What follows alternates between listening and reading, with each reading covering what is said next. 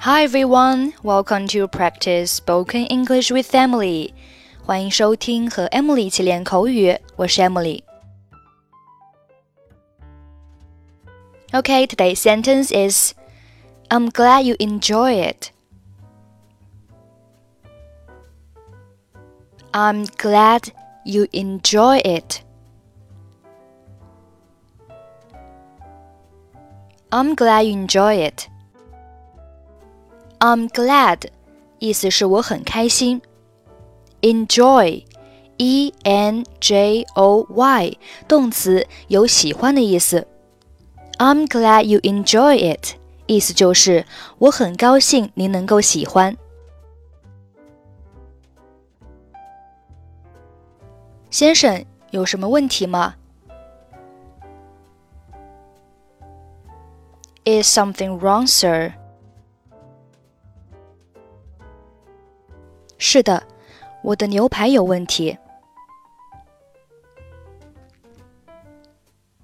Yes, it's my steak. 您的牛排怎么了，先生？What's wrong with it, sir? 太深了，我要的是全熟的。但是我盘子里的这块差不多是半熟的。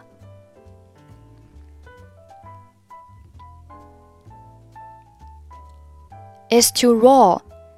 I wanted mine well done, but this one here is almost medium.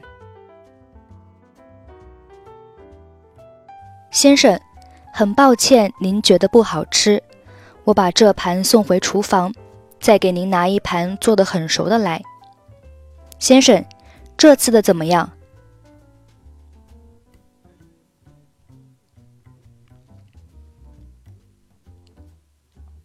I'm sorry you're not enjoying it, sir. I'll return it to the kitchen and bring you one that's well cooked. How is your steak this time, sir? 很好，这次做的正合我的口味，谢谢你。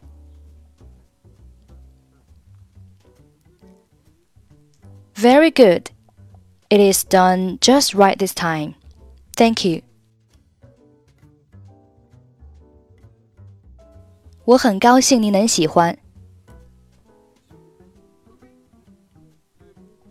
I'm glad you enjoy it.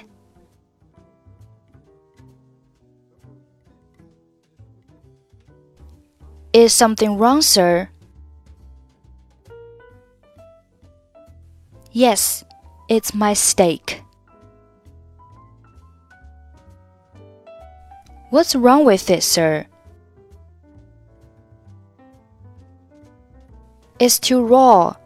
I wanted mine well done, but this one here is almost medium. I'm sorry you're not enjoying it, sir. I'll return it to the kitchen and bring you one that's well cooked. How is your steak this time, sir? Very good. It is done just right this time. Thank you. I'm glad you enjoy it. Okay, that's it for today.